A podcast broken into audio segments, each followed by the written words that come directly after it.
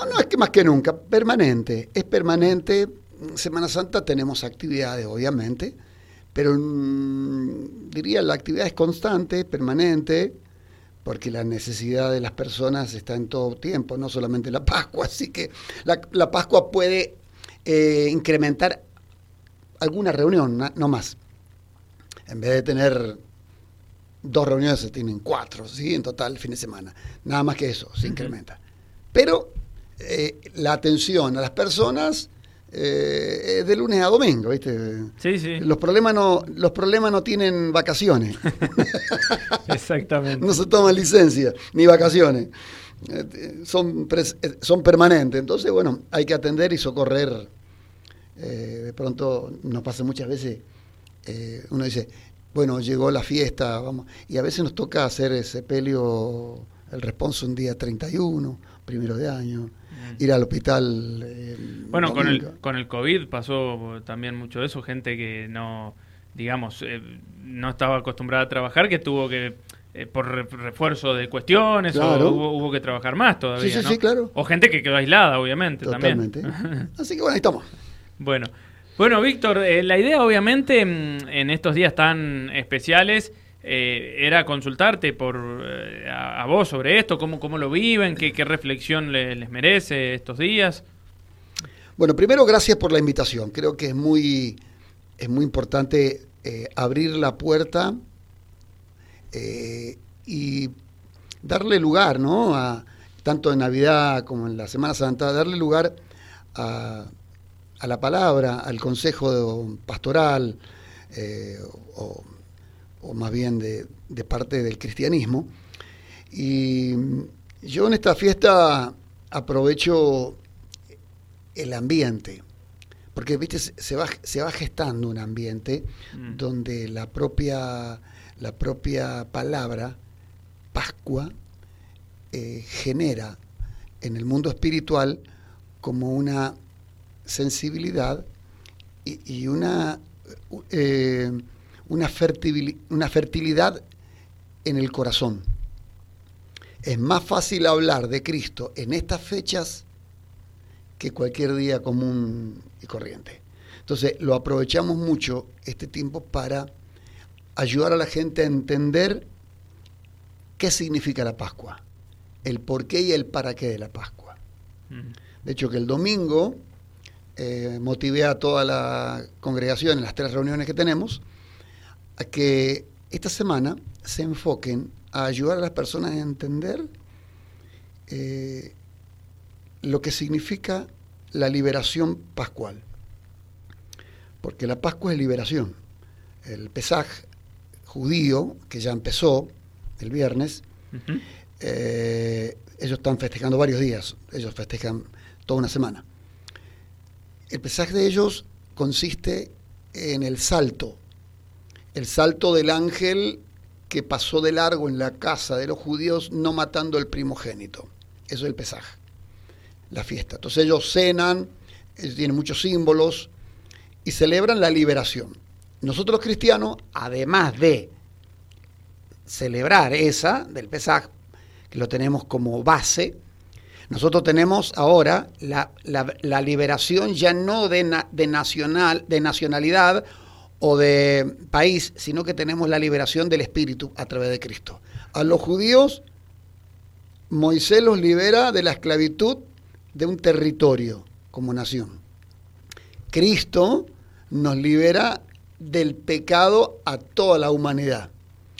Entonces eh, es un salto eh, la Pascua es el Señor a través de su sangre nos da la liberación. Hay como un salto de lo imposible a lo posible, de la muerte a la vida, un salto.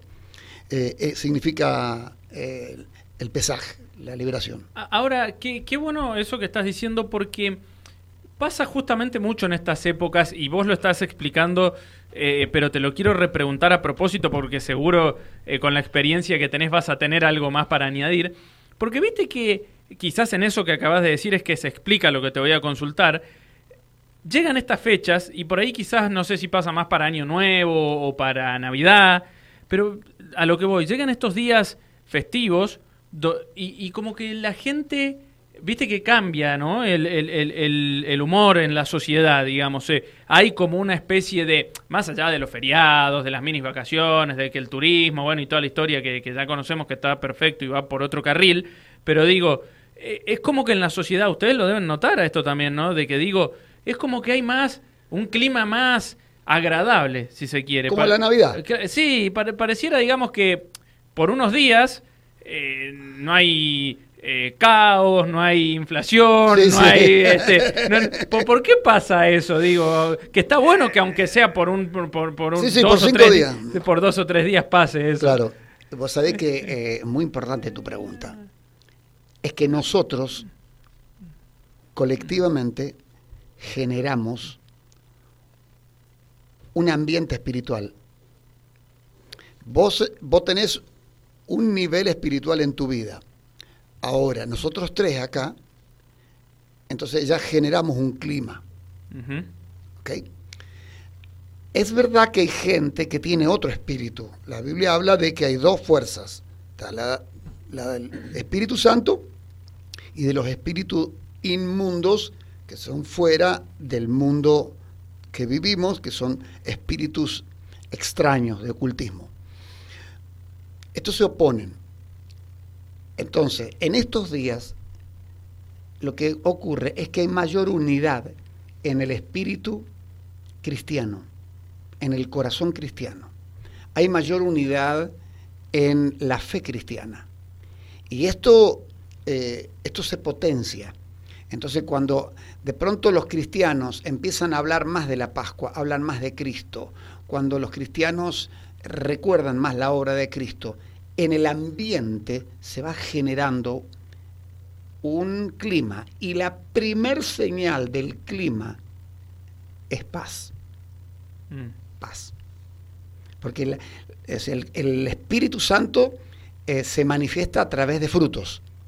Uno de ellos es amor, el otro es paz, el otro es gozo, eh, bondad, mansedumbre, misericordia, etc. Pero yo digo, en esto se, se, puede notar, como vos lo dijiste bien recién, en estos días como que se calman las malas noticias mm. y se instala una paz que sería bueno que esté todo el año, ¿no? Claro, bueno, eso seríamos, no sé, tocaríamos el cielo con las manos, ¿no? Eso demuestra entonces esta fecha eh, que, la gente está muy necesitada de paz, ¿verdad? Totalmente. Bueno, eh, anoche atendí un caso de una persona eh, que, está muy delicada, con un grandes problema. estuve después de la reunión como una hora. tiene ataques de pánico, pero ataque de pánico al punto que estuvo internado con intento de suicidio varias veces, fuertísimo. Mm. Eh, le digo, mirá, muchacho, un hombre ya, muchacho, pero que peina cana.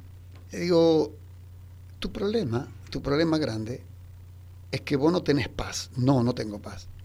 ¿Y sabes por qué no tenés paz? Porque no tenés seguridad, porque no tenés fe. Porque cuando hay seguridad, automáticamente se instala la paz.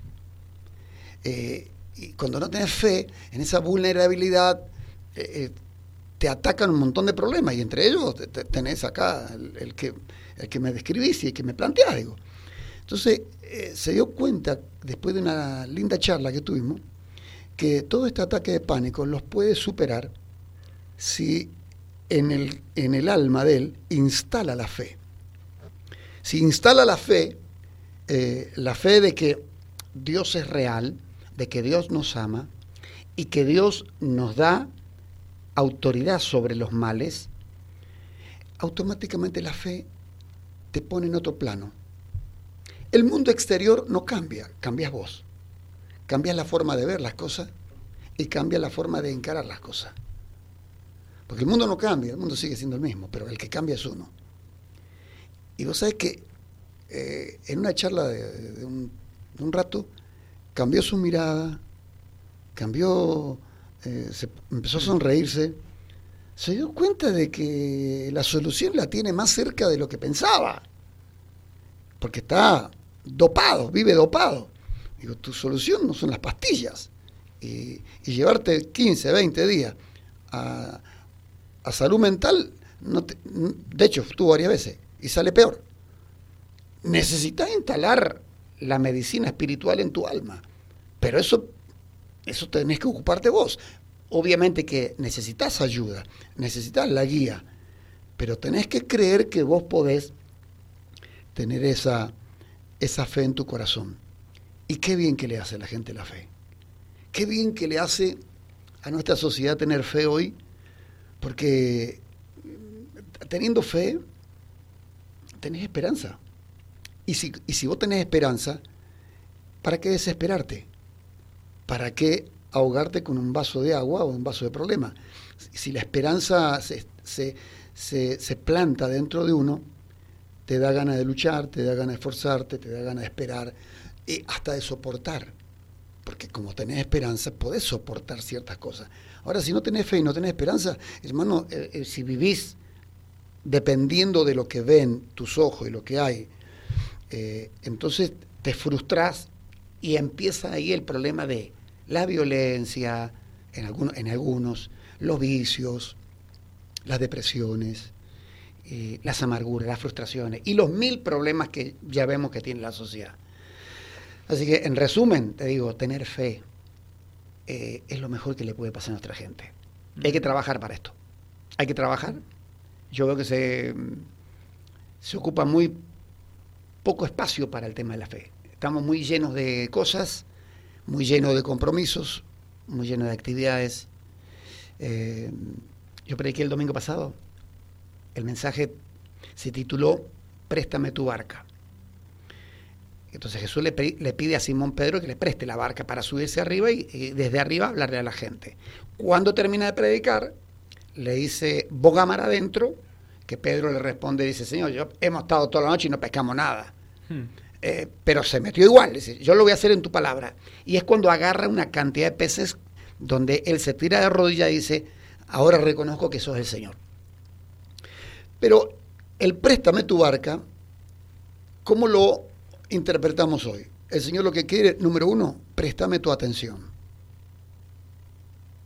Dos, préstame tu corazón. Préstame tu voluntad. Préstame tu vida. Yo voy a actuar desde tu vida, desde tu barca. Ahora, ¿cuántos somos capaces de prestarle la barca, viste? ¿Cuánto le prestamos mm. atención? si nosotros le prestamos al Señor, muchas cosas van a cambiar mucha. Pedro quedó enloquecido. De hecho, te digo, fue tan grande el milagro que cuando salieron afuera, porque llenaron dos barcas, la de él y la de su hermano Andrés, la llenaron hasta el tope de peces y dice que al punto que se hundían. Esto es en San Lucas capítulo 5 de la Biblia. Y dice que cuando salieron afuera, dejando las redes y dejando la barca, lo siguieron a Jesús. ¿Cómo habrá sido el impacto? Porque mira, si vos, por ejemplo, tenés un kiosco y vendés, no sé, dos mil pesos por día y para pucherear, tres mil. Y de pronto viene el señor y te dice, mira, hmm. saca todo para afuera, vamos a hacer una venta garage especial. Y ese día vendés 5 millones de mangos. Vendiste hasta, hasta las macetas de la abuela. Y lo que se te va a venir a la mente es, che, mañana vamos a, a Mendoza a traer mercadería y le ponemos, le ponemos ya un cartel de un hipermercado. Pedro en lugar de, extender la empresa pesquera, que es lícito, que, que cualquiera lo podría hacer, dijo, yo prefiero seguirlo al pescador y no quedarme con los pescados. lo siguió el pescador, porque digo, ¿dónde voy a encontrar otro que haga esto? Claro. y por seguirlo al pescador, a Jesús, experimenta la resurrección de, Lázaro, los enfermos habidos y por haber sanado. Y el propio Pedro termina, él, ejecutando el poder sobrenatural cuando le dice al paralítico, no tengo plata ni oro, pero lo que tengo te doy. En el nombre de Jesús, levántate y anda. Y, se levantó el paralítico y, ahí es como que hace una expansión el ministerio de Pedro. Eh, encontrarse con Jesús es maravilloso. y vuelvo al principio, la Pascua te invita a conocerlo. La Pascua no es para ponernos tristes, chicos. No. Eh, de hecho, la Biblia dice que no nos pongamos tristes. No sirve. Es respetable, si alguien lo quiere hacer, hay que respetar, perfecto, se puede poner triste. No es para estar de luto, no es para no comer carne. La Pascua es para considerar el gran aprecio, amor que Dios nos tiene, el gran propósito que tiene con nosotros. Y que esto mucha gente no lo, no lo sabe, no, no sabe el propósito de la vida, no sabe para qué vive, Mm. no sabe. Yo le pregunto muy a menudo a la gente, ¿vos sabés cuál es tu propósito en la vida? Y no, no. Y Dios nos trajo un propósito. Mm. La Pascua, la Navidad, nos invitan a reflexionar, a ahondar y, y a descubrir todo aquello que hay para nosotros. Hay mucha riqueza espiritual de parte de Dios no descubierta en cada uno. Bien. Eh, Laura, ¿con quién estamos hablando? Estamos hablando con Víctor Doroschuk, él es pastor de la Iglesia Vida y Paz. Bueno, hay preguntas como estas que hacías ahí que la voy a dejar picando a propósito de para qué, eh, cuál es el propósito que tenemos y demás. Eh, me imagino eh, ahora en estos días, no sé si tienen actividades eh, que quiera para invitar a la gente, ¿no? Si alguien quiere participar. Correcto. Te- te- bien, tenemos muchas actividades. Por ejemplo, mañana viernes en la noche, a las 21, tendremos una la reunión central de, de recordación. Entonces, en la, en la reunión, además de los cánticos de gratitud, de adoración, hay un mensaje acorde a la fiesta. Y tenemos la cena, la cena del Señor, que los católicos le dicen la Eucaristía, nosotros le decimos la Santa Cena, que es lo mismo, ¿no? Así que mañana se celebra la, san- la Santa Cena, A las nueve, dijiste. 9 de la noche. Sí, Va- la reunión va a durar tres horas, bien. Hasta las 12. Tenemos como una vigilia especial mañana. Y luego el sábado no tenemos actividad, la mayoría, los jóvenes sí tienen en la noche, los jóvenes. Y el domingo ya sí, el domingo de resurrección es un día donde, donde se celebra eh, con, toda la, con toda la pasión y con toda la gratitud.